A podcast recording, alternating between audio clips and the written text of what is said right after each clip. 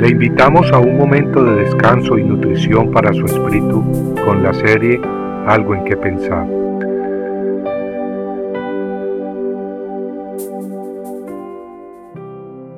No sean avergonzados por causa mía los que en ti confían, oh Señor Jehová de los ejércitos.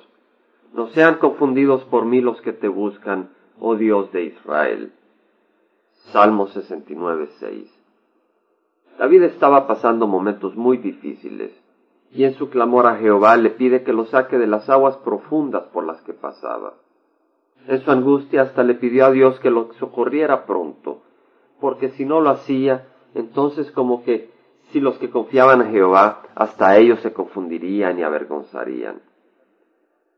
Sin embargo, los versos que acabamos de leer se pueden interpretar en otra forma.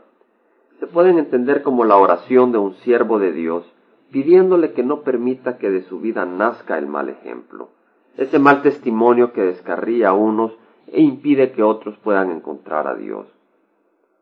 Aunque no fue ese el contexto con que David escribió las palabras anteriores, esa oración sería perfectamente aceptable ante Dios.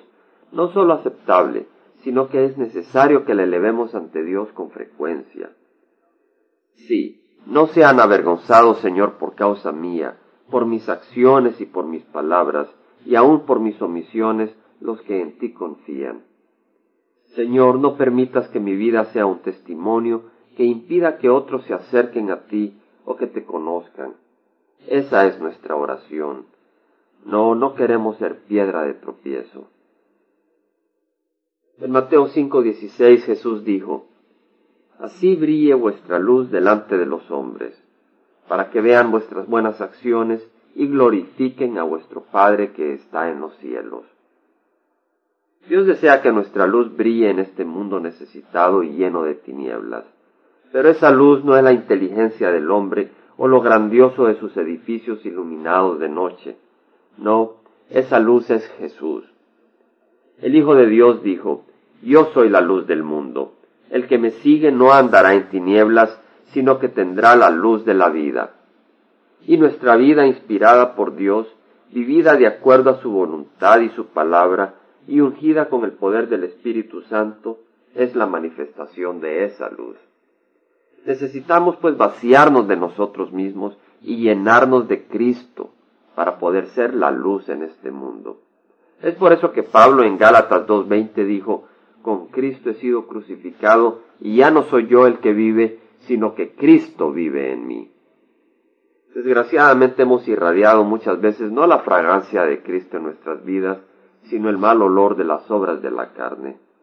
Y es bajo ese entendimiento que hoy te pedimos perdón, Señor, por las muchas veces que te hemos mal representado, por las muchas veces que con nuestras acciones hemos sido piedra de tropiezo para otros. Y hoy te pedimos que en tu misericordia nos enseñes en qué te hemos fallado y que nos perdones.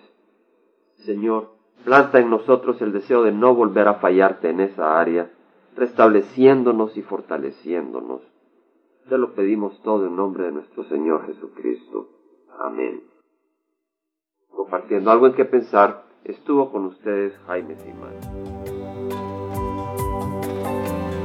Si usted desea bajar esta meditación, lo puede hacer visitando la página web del Verbo para Latinoamérica en www.elvela.com.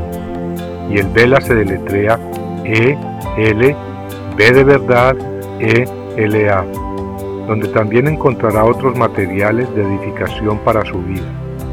Puede también escribirnos a El Vela Pio Box 1002 Orange, California 92856, Estados Unidos. Dios le bendiga.